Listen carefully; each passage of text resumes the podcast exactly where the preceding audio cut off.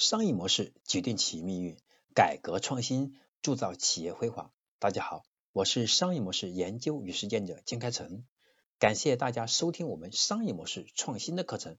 今天呢，我要和大家分享的是我们第两百三十七讲：为什么中国互联网正在告别硅谷崇拜？在互联网发展至今，一路上发生了很多的变化，从 PC 互联网到移动互联网，对吧？从社交然后再到今天的这个就是云算法，然后从我们过去的电商再到今天的云，反正一步步的变化非常快，而且非常巨大。曾经我们对美国的硅谷有技术上的崇拜，现在中国的互联网已经长出一大批在美国都找不到对标的大型公司和创新楷模呀。所以从这个角度来说，我们中国也正在告别。硅谷崇拜，为什么？过去我们是借鉴模仿硅谷模式，但今天呢，我们的美国找不到对标的模式了，就说明我们中国创新能力已经得到很大的提升，可以开始自我进行创新了。那美国人可能也想不到哈，互联网他们曾经发明并长期领先的技术，如今会在中国以高速狂奔的方式迅速壮大。他们也不曾想到，中国会在如此短的时间内改变双方在互联网领域的力量对比。今天，我们中国的互联网公司已经在很大程度上确实在告别我们硅谷崇拜。但是不是随口一说呢？不是，我们现在的详细的分析一下。我们主要基于以下三个判断，以三个事实为依据来判断，为什么中国正在告别硅谷崇拜问题。第一，我们来看啊，中国互联网已经长出一大批在美国找不到对标的大型公司和创新模式。比如说，中国现在比较有名的我们自营的京东，那么在美国之前是找不到对手的，找不到自营这个模式的标的的。所以，京东是不是创新的？我们过去的电商当中以产品为中心。而京东是以服务为中心的，做了自营、自建物流体系，这个还是很少见的。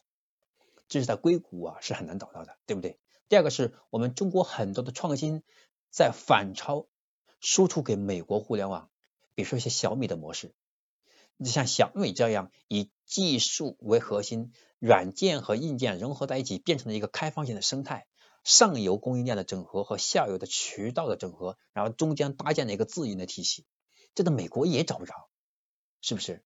然后小米这么短的时间，九年时间就成为世界五百强，那也是很少见的。第三个呢，中国互联网出海全球的市场取得实质性的突破，对吧？抖音、微信这些平台在国外是很盛行的。所以呢，如果我们问美团像美国的哪家互联网公司，这个问题我们也找不到答案。没错，美团创始之初的概念是 Groupon 开始的。但如今的美团早已是横跨外卖、团购、O2O，对吧？还有酒店、共享单车、在线旅游等多个领域，在美国也找不到相应的模式和这个对标的。所以在这里，我们继续以美团为案例。那美团是中国互联网探索自己独特道路的一个缩影。今天的中国互联网这个携程，早已在心理上、事实上摆脱了对美国老师的依赖。对吧？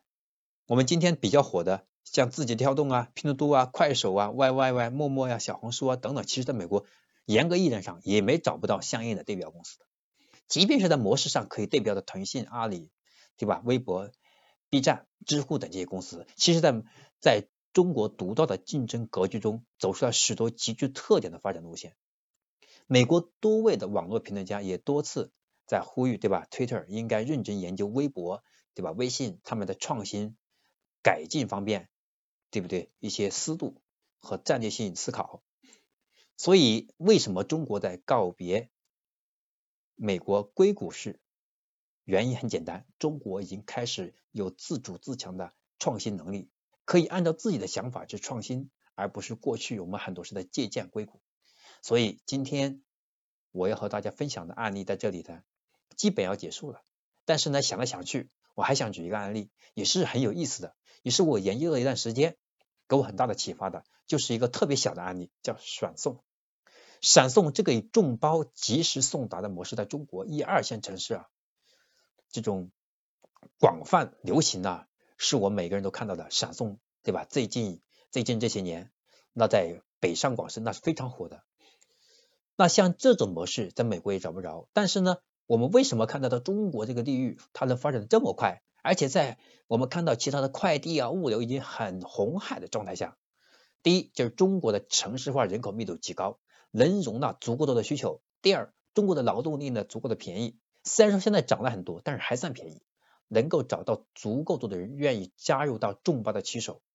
所以有了这两个特点，所以闪送很快起来了。在美国，因为它的地域和中国的地域完全不同，所以中国还是具有自给自主的思考和技术迭代，以及在模式上自己创新的能力。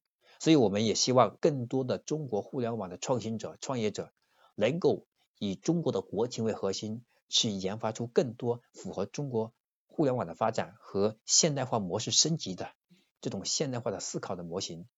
然后呢，让我们的中国的互联网在世界。对吧？在世界大浪潮当中，能够成为中流砥柱，让每个创业者、创新者能够从中是获得更大的突破，成为我们更多人的骄傲。好，今天我要和大家分享的第两百三十七讲这堂课程到这里就要结束了。那么下堂课程我要和大家分享的是呢，我们创新互联啊商业模式创新课程的第两百三十八讲，为什么企业要做私域？今天的私域这么火，私域流量、IP 这些关键词成了今天人人吹捧的热词了。那对于我们今天的企业创业者来说，我们企业到底为什么要做私域呢？私域到底有哪些价值呢？那么下堂课程我和大家详细来剖析。我是江开成，我们下堂课再见。